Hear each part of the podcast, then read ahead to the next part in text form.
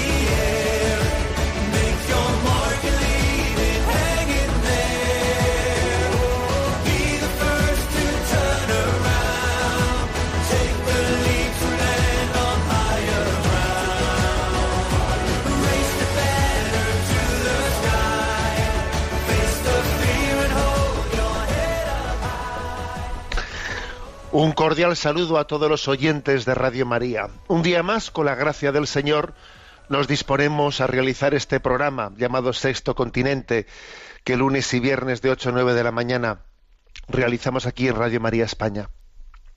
Fijaros que repetimos, ¿no? Nos hemos acostumbrado ya a repetir este saludo de entrada.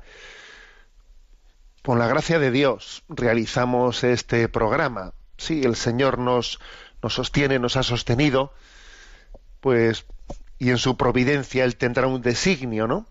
De hacer de cada uno de nosotros, pues, un instrumento mientras que Él quiera, hasta cuando Él quiera. Hoy es día 31 de diciembre, hoy concluye un año y obviamente pues pues le damos gracias al Señor no por haber por haber podido estar pues también este año en, en antena el sexto continente y nos ofrecemos a él y decimos Señor aquí nos tienes esta es nuestra ofrenda nuestra ofrenda pues para este año que comienza en tus manos estamos somos perfectamente prescindibles tú Señor eres el Señor de la historia y tú sabrás disponer bueno, una- esto, esto me, me da pie para hacer una, una reflexión de entrada en este programa de un 31 de diciembre, ¿no? A puntito de dar el saltito y cambiar de año. Eh, este cambio de año civil. Sabéis que el año litúrgico, bueno, lo hemos cambiado ya al inicio de la, del Adviento. ¿Cómo se, se, pasa de año, se hace este paso de año desde el census cristiano, desde el census católico?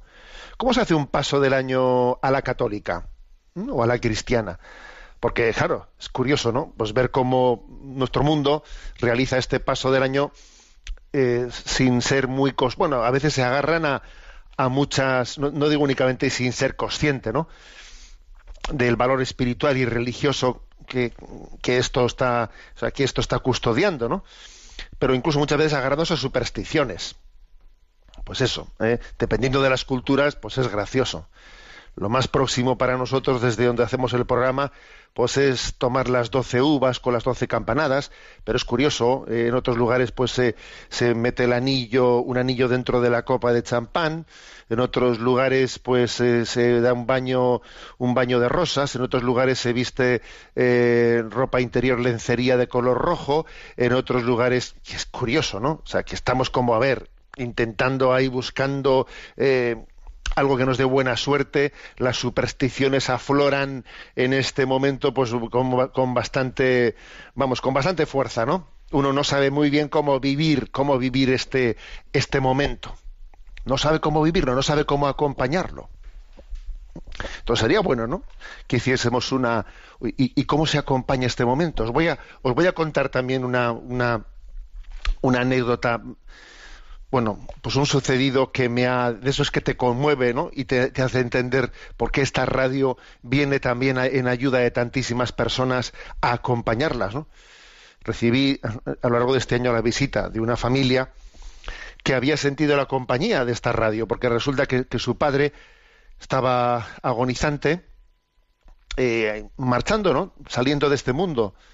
Y bueno, pues esa familia se había ya apartado, se había alejado lo suficiente de bueno, pues de la iglesia y de la práctica cristiana como para no saber qué hacer, no saber cómo acompañarlo, no atreverse a llamar a la iglesia, no bueno, entonces estaban una, una, una noche de madrugada, ¿no? Pues con, con cierta preocupación de qué hacemos, qué no hacemos, y, y entonces el padre estaba el- era el abuelo, ¿no? El que estaba en ese tránsito y el padre le dice a sus hijos no se pon el silencio se les hacía muy duro, entonces pon la radio a ver si buscas eh, buscas música clásica, mm, busca alguna música clásica en la radio. Total que buscando la música clásica les aparece Radio María. El rosario el rosario ya de la, de la madrugada, ¿no? Mm, Y bueno, déjalo, déjalo. Ha aparecido eso, no, no, no es lo que estábamos buscando, pero parece, bueno, déjalo. Rezan, eh, bueno, rezan, escuchan, ¿eh? escuchan el rezo del rosario que termina con la bendición de San Juan Pablo II y, y con esa y con esa bendición, el momento en que el Papa la da, fallece el padre, el abuelo, fallece en ese momento, ¿no? Y claro, esa familia se, se queda impresionada de haber vivido ese momento en el que de repente allí aparece una radio que reza el rosario, que de repente el Papa y al final da una bendición y de repente fallece. O sea, dice, bueno, mm, ¿qué, ha sido esto, no? Alguien nos ha salido aquí a acompañar, co- como, alguien nos ha ayudado en este tránsito. O sea, parecía que nosotros no sabíamos dar este salto y de la mano de esta radio alguien ha venido a ayudarnos a dar este salto, ¿no? Bueno, compartía esta familia conmigo esta, este momento porque se sentían profundamente agradecidos, ¿no? De que en un momento en el que ellos no sabían cómo alguien les ayudó a dar ese tránsito. Bueno, pues me atrevo a decir también comparando, ¿no? Comparando ese tránsito con este otro, el de el del cambio del año de la vida, que ¿por qué no proponemos pues unas unas pautas? Me atrevo yo a hacer un me, me atrevo a hacer una proposición, ¿eh? una proposición de de mi de siete, ¿eh? de siete consejos concretos de cómo hacer este tránsito del año desde esa perspectiva cristiana, desde esta perspectiva cristiano-católica, ¿no? ¿Cómo hacemos este tránsito? Primero, consagrando el año a, la, a María. Iniciamos el año bajo la advocación de Santa María, Madre de Dios. Consagramos el año a María, participamos de la Eucaristía en este día de Santa María, Madre de Dios. Ponemos en manos de la Reina, de la Reina del Universo, este año nuevo que comienza. Segundo lugar, hacemos una profunda acción de gracias, ¿eh? acción de gracias a Dios por todo cuanto hemos vivido en este año que concluye, profunda acción de gracias. También fijaros bien, acción de gracias pues por lo que no hemos entendido y por lo que sabemos que habrá un designio de Dios que a nosotros nos ha nos ha costado entender. Señor, te doy las gracias por todo, incluso también por lo que no he entendido y que tú en tu mente, en tu designio, tendrás un proyecto con ello. Tercer lugar, un profundo acto de contrición. Un profundo acto de contrición, una petición de perdón, pues por todo aquello en lo que no hayamos sido fieles al Señor en este año, este año que ha concluido.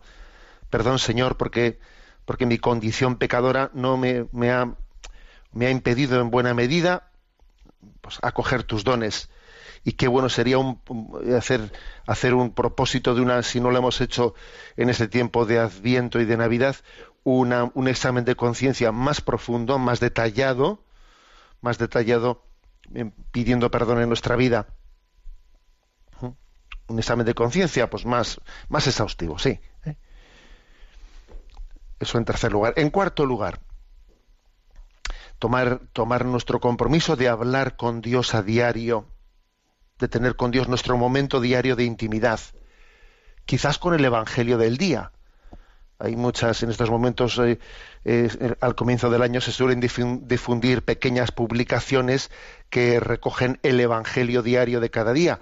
Os voy a decir que yo tengo la costumbre de, el Día de Reyes, desde hace ya tiempo, el Día de Reyes, ir a la prisión de Martutene y como obispo de San Sebastián, regalarles a los presos un ejemplar del Evangelio del día, ¿no? ¿Qué, qué mejor regalo nos trae el niño Dios que su palabra es la palabra encarnada. Él ha venido para hablarnos. Te da el Evangelio del día. Tomar ese compromiso. ¿eh? En quinto lugar, hacer un acto de confianza en la providencia. Confiar plenamente en la providencia. Señor, confío en tu providencia. Comienza un nuevo año en el que el reino de Dios sigue extendiéndose en medio de contradicciones, pero que en el que tu designio de salvación continúa adelante. El pasado lo, arrojo a tu misericordia, el futuro ¿eh? lo confío a tu providencia. Confío más en tu plan y en tu, en tu designio que en mis fuerzas y en mis sueños. Sexto lugar, renovar la esperanza en la santidad. Sí, mm, podemos decir hoy te quiero más que ayer, pero menos que mañana.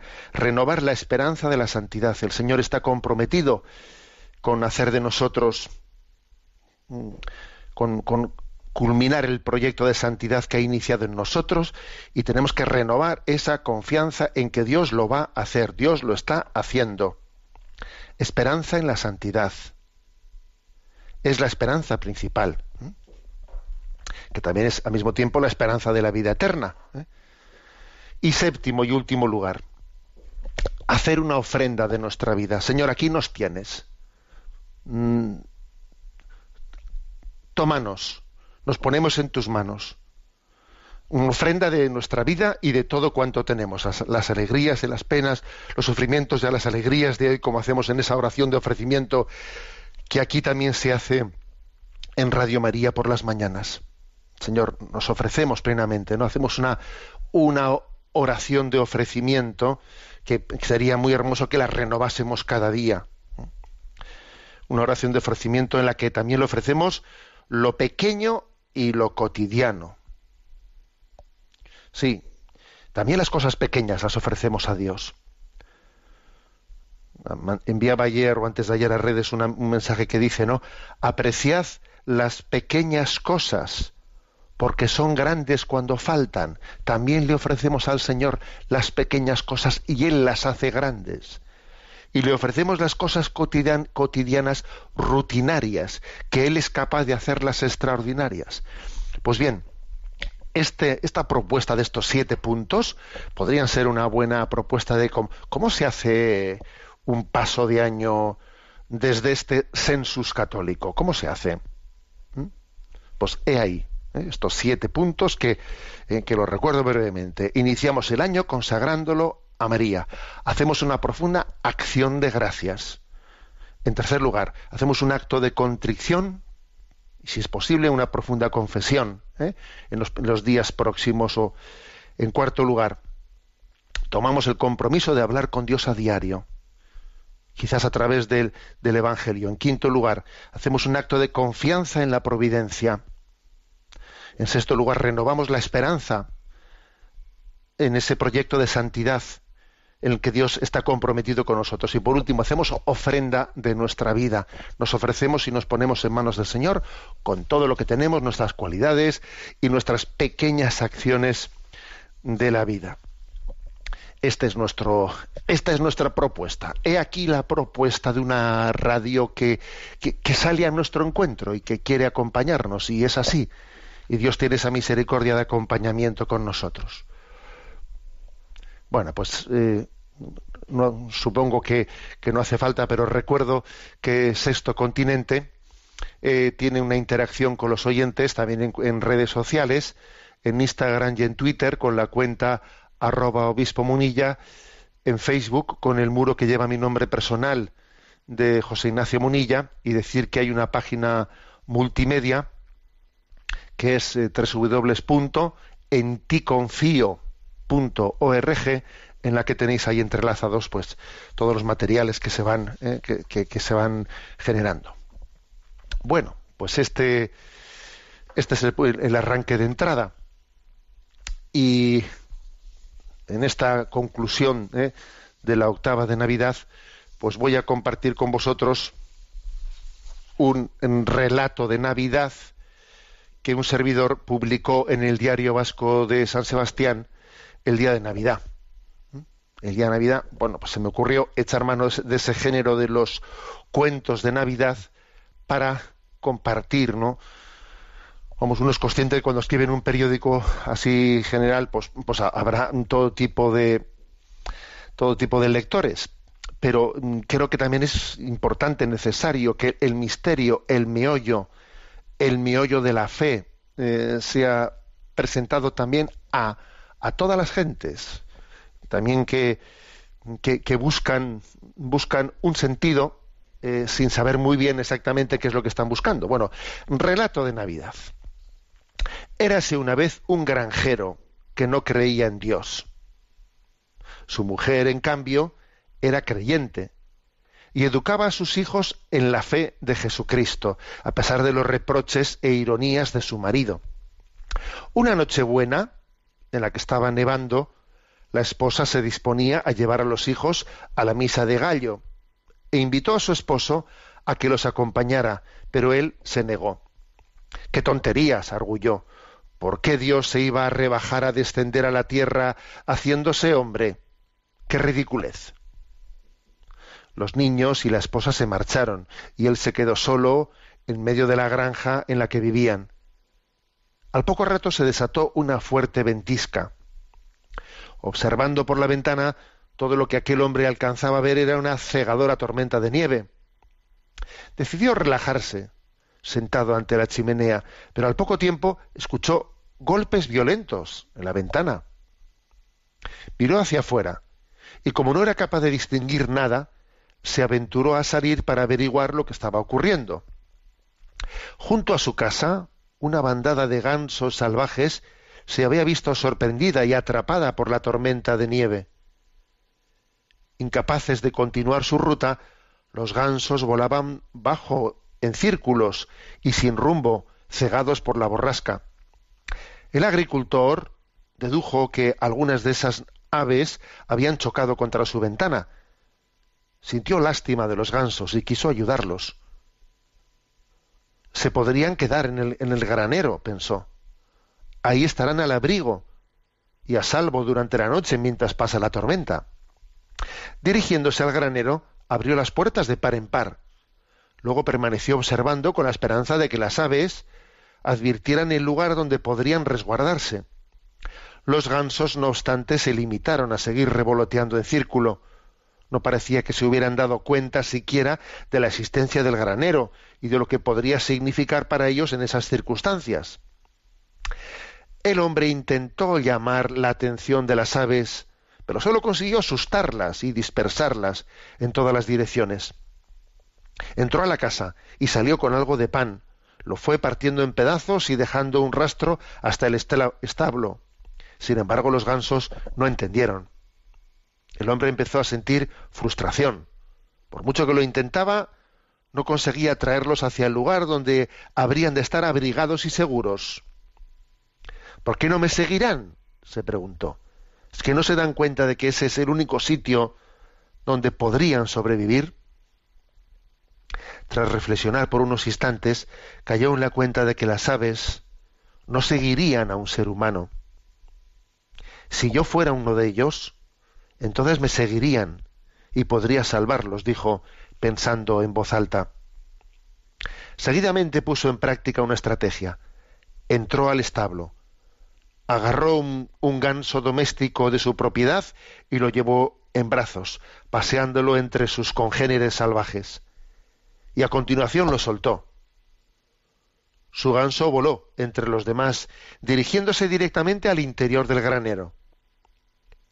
Una por una, las otras aves lo siguieron, hasta que todas estuvieron a salvo. El campesino se quedó en silencio por un momento, mientras las palabras que había pronunciado hacía unos instantes aún le resonaban en la cabeza. Si yo fuera uno de ellos, entonces sí que podría salvarlos. Entonces recapacitó sobre lo que le había dicho a su mujer aquel día. ¿Por qué iba Dios querer ser uno de nosotros? ¡Qué ridiculez! ¿No había sido precisamente esa misma la pedagogía de Dios que le llevó a compartir nuestra condición humana, socorriendo nuestra desorientación en medio de la tempestad de la, de la vida?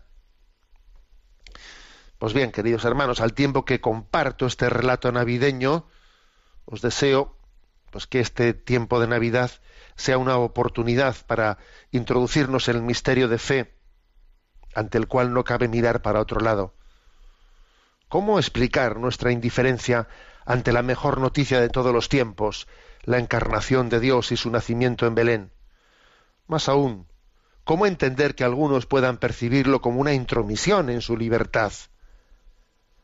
¿Acaso puede ocurrirnos como al animal herido que ataca a quien se acerca a socorrerle porque no es capaz de distinguir entre quien le ha herido y quien quiere curarlo? ¿Acaso la acumulación de decepciones haya podido provocar en nosotros la desconfianza en la gratitud del amor de Dios? Sí.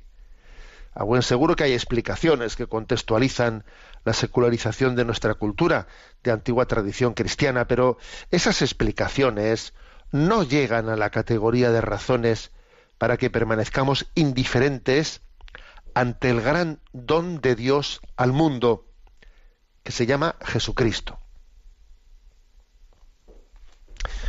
Pues este es el relato de Navidad y ojalá no nosotros también nos conmovamos al ver cómo Dios ha asumido ¿eh? nuestra condición humana y en medio de esta, de esta tempestad de la vida nos ha introducido en, al amparo de esa iglesia que es custodia de nuestras almas, ¿no? En este tránsito y en este momento de prueba. Bien, pues vamos a, si os parece, a disfrutar, porque creo que este es un tiempo en el que disfrutamos también de los villancicos. José Camina, cantado por Carmen y Belú Martorell.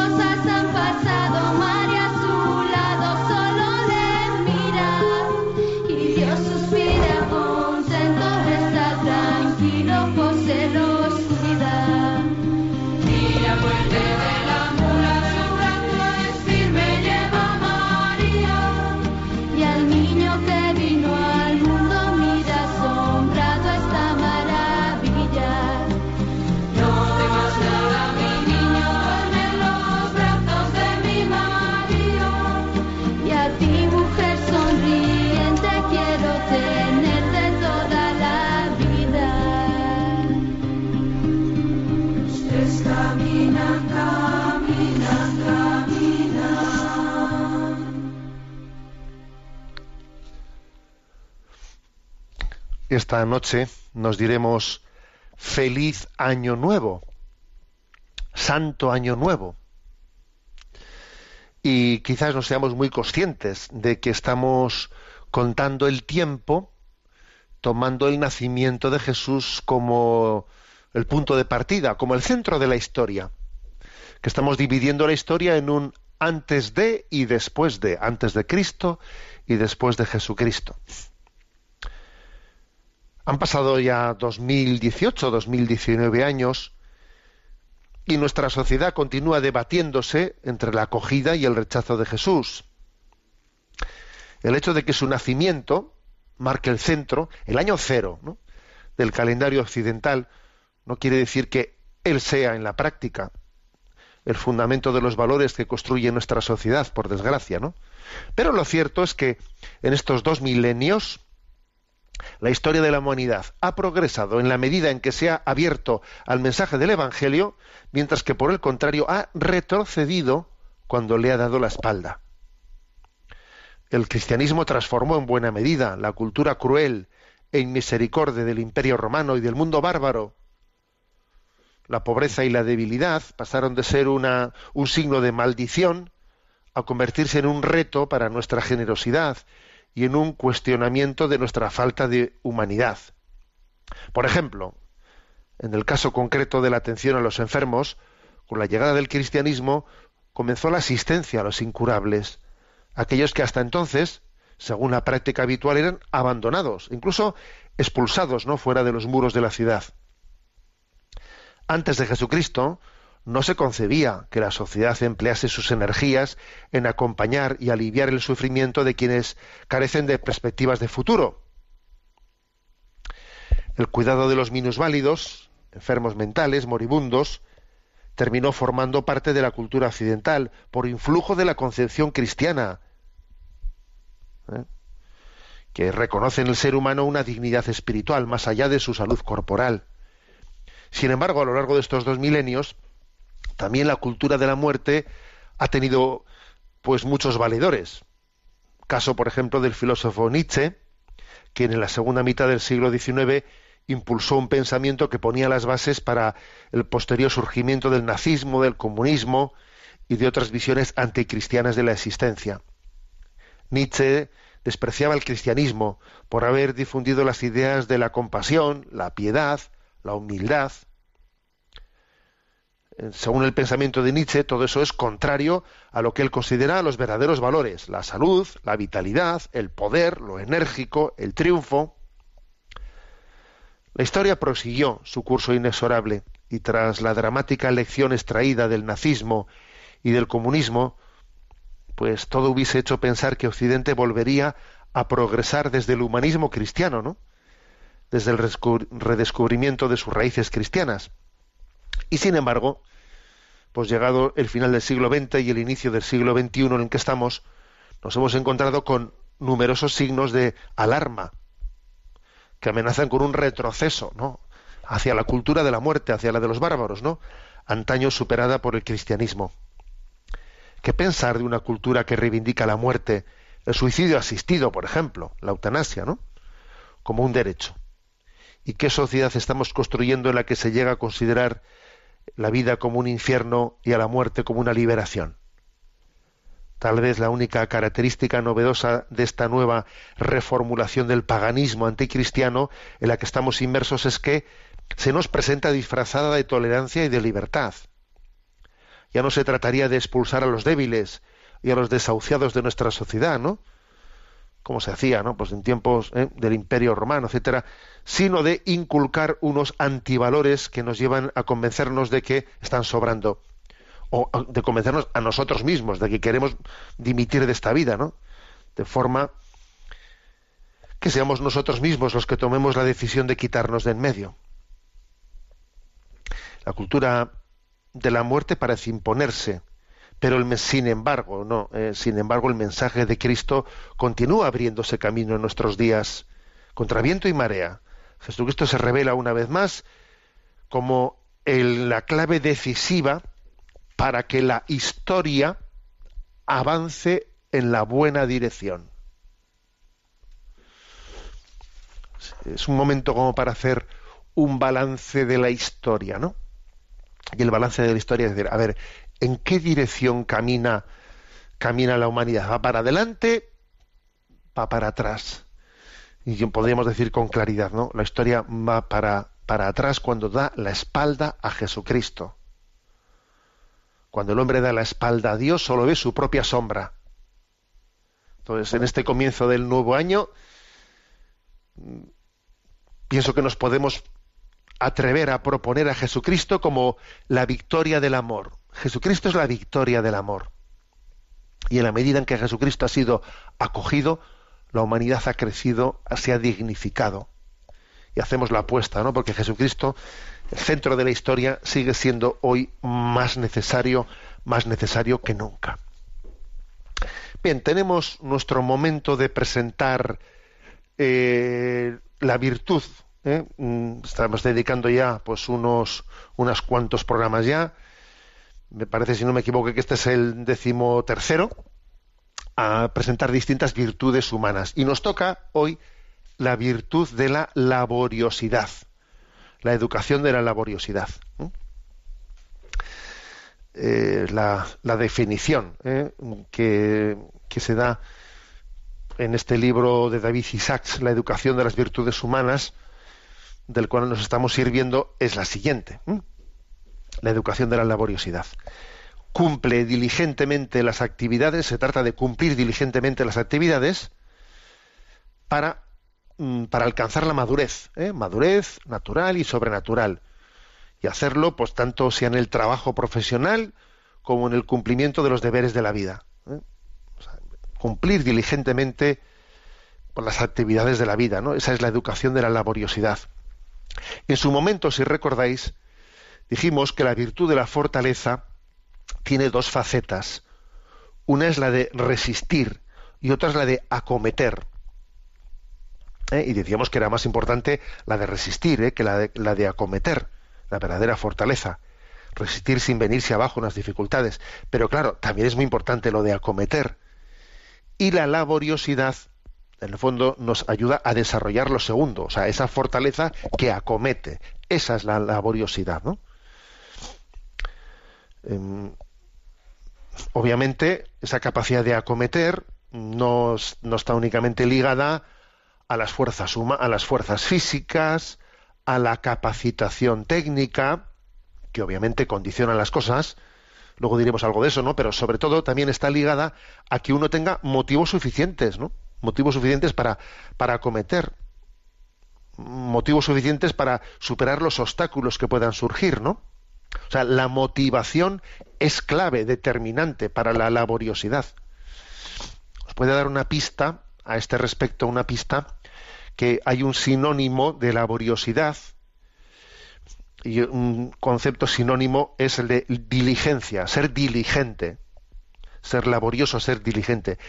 Y diligente viene del verbo diligo, que significa amar, apreciar, escoger, ¿no? Como fruto de una atención esmerada y cuidadosa. Luego, ser diligente es amar, ¿eh? apreciar. O sea, que la laboriosidad también tiene mucho de amar. Quizá pueda parecer esto extraño, ¿eh? que se relacione la laboriosidad con el amor pero es que porque a veces solamente la relacionamos la laboriosidad pues eso no con eh, pues el esfuerzo la seriedad la dureza no no no para entender lo que es la laboriosidad como virtud está digamos íntimamente ligada al amor no al amor porque porque obviamente se trata de mm, entregarse entregarse a la vida y nadie se entrega a lo que no a lo que no ama no la laboriosidad supone hacer las cosas con cuidado, por amor, cuidar bien lo que Dios nos ha dado, no únicamente en la faceta laboral, ¿eh? porque ojo, la laboriosidad también tiene, se hace referencia a, pues, a cómo acometo el tiempo libre. El tiempo libre ahí también la diligencia, la laboriosidad se expresa tanto en, eh, los, en mis compromisos apostólicos, diarios, familiares, hogareños, como en los de la empresa. ¿eh? O sea, la laboriosidad no está para la empresa solo, no, no. Bueno, pues entonces, eh, la educación de la virtud de la laboriosidad pues supone la educación a nuestros hijos y a nosotros mismos de la motivación en el amor. ¿Cómo eh, es razonable pedir a nuestros hijos que se esfuercen, por ejemplo, en sus estudios por amor? Razonable sí, lo que no es, lo que no será igual es sencillo a determinadas edades.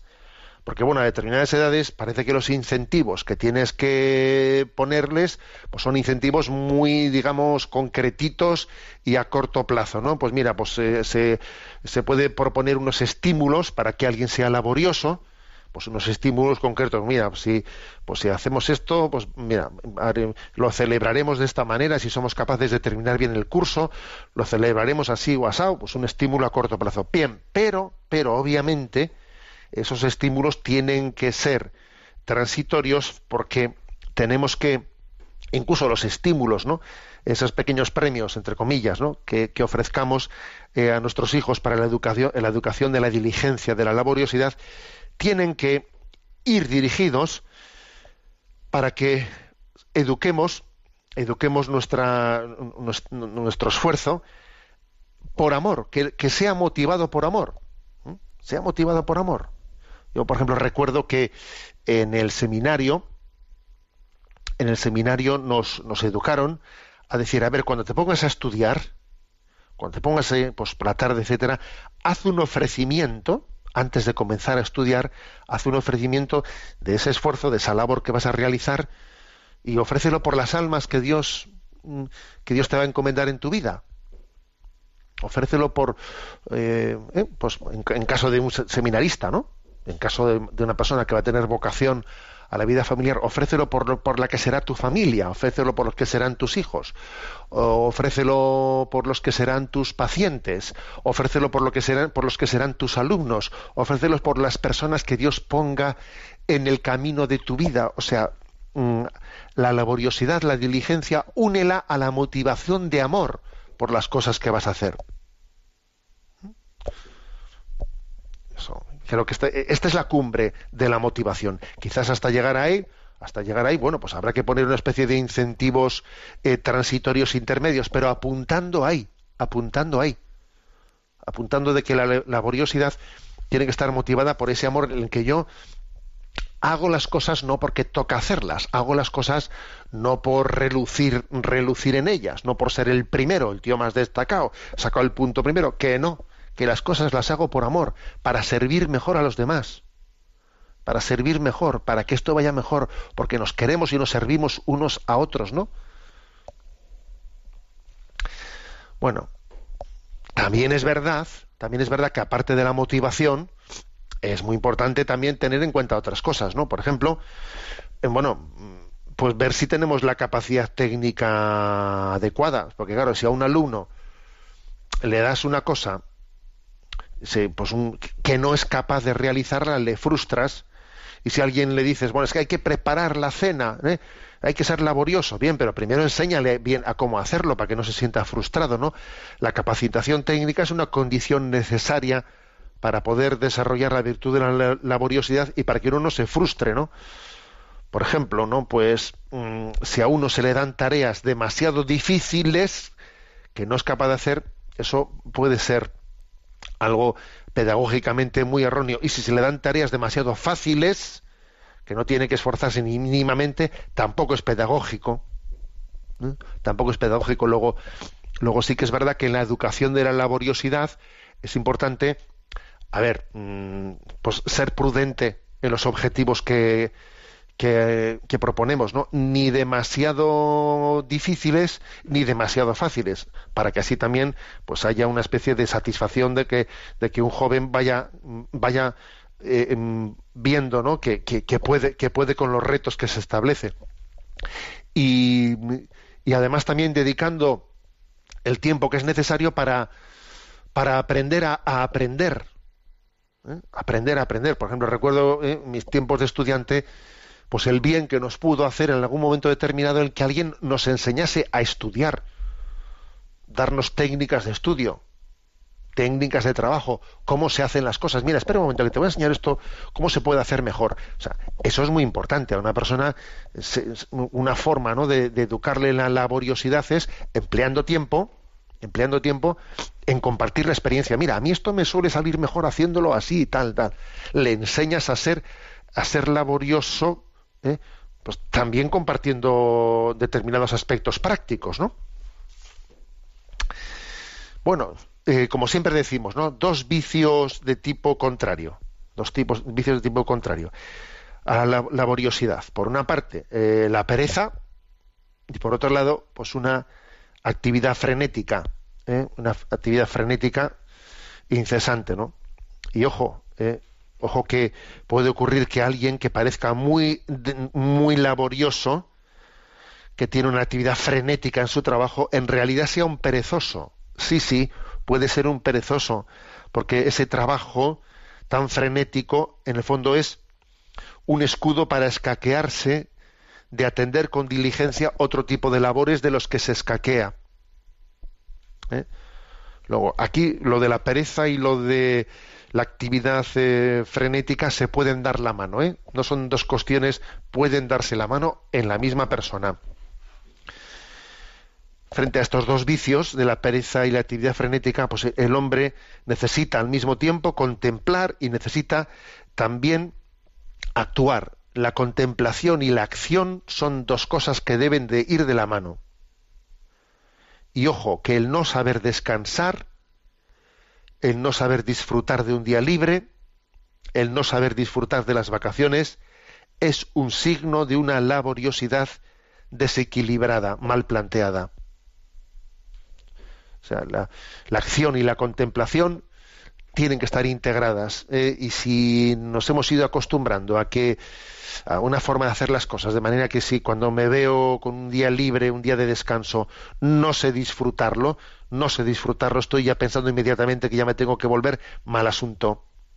Dice que nuestra alma eh, no, se ha desequilibrado y quizás tenemos que volver a San Benito en ese hora et labora en el que el alma contemplativa y el alma activa se acompasen. Pero termino como he comenzado. La, laboriosidad es una virtud del enamorado, de la persona que sabe que, está llamada a servir a Dios y al hombre en cada detalle, en cada detalle mm, del cumplimiento de su vida o del cumplimiento de sus deberes de Estado. Bien, hasta aquí este, esta reflexión sobre la virtud de la laboriosidad. Luego, poco a poco, eh, extraemos cada una de estas virtudes y las vamos colgando, las tenéis todas colgadas, esta ya es la número 13, me parece, y las, y las vamos teniendo colgadas en la página web eh, en el apartado que pone píldoras. Allí en ese apartado píldoras podéis encontrar pues uno por una las explicaciones que se hicieron de las cartas del diablo a su sobrino de C.S. Lewis. Tenéis también una por una los capítulos de Chesterton de, que presentamos mm, del libro Ortodoxia y tenéis también una por una las virtudes que hemos ido extrayendo, pues está en concreto hoy la de la laboriosidad. Las vamos colgando, repito, en el apartado que se llama Píldoras, que está dentro de la página web www.enticonfio.org. Otro villancico también de Carmen y de Belu Martorell. Qué suerte tengo.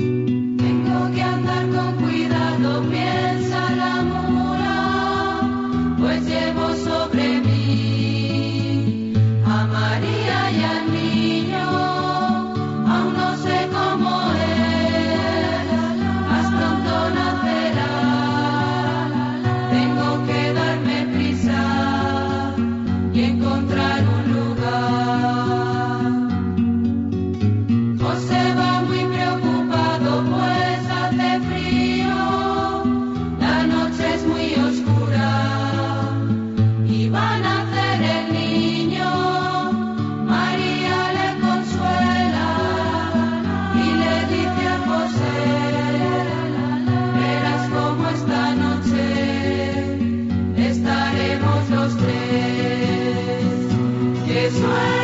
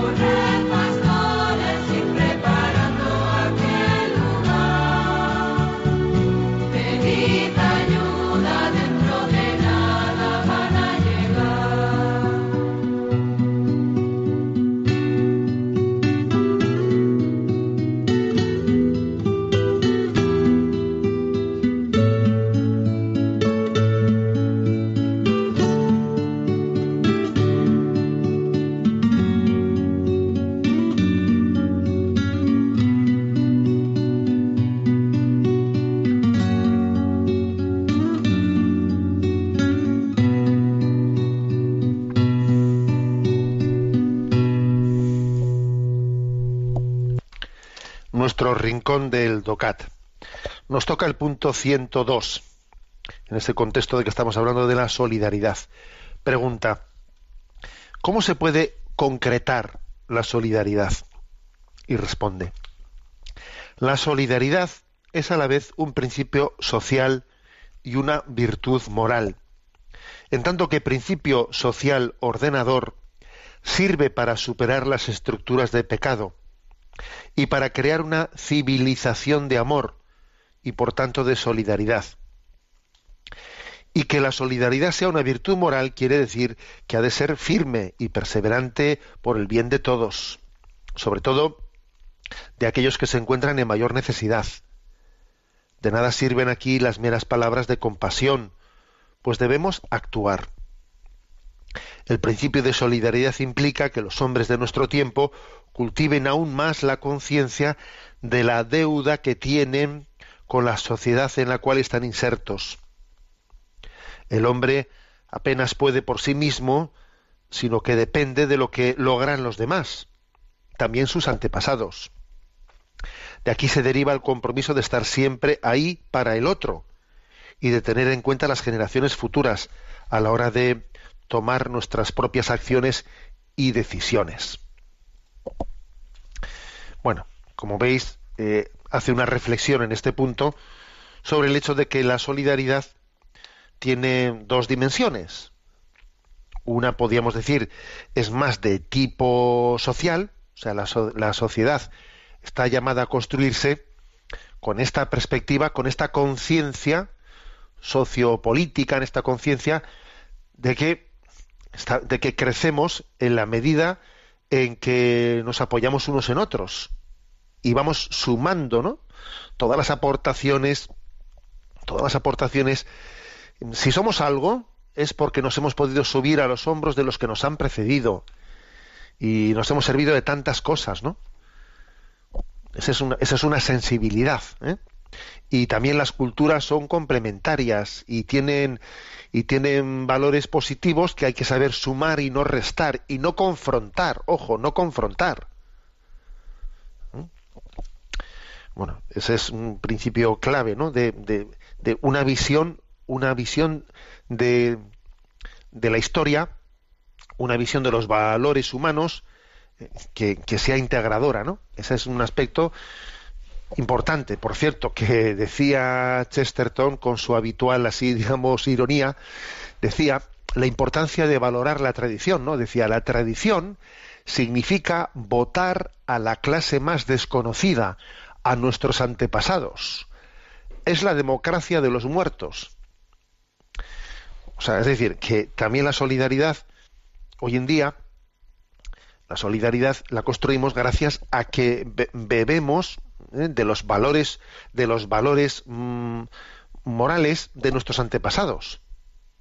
El que pretenda ¿eh? pues eh, no asumir no, toda la riqueza de esos valores morales que nos han transmitido los antepasados va mal, difícilmente va a construir una generación solidaria, porque la solidaridad tiene que comenzar con la tradición que hemos recibido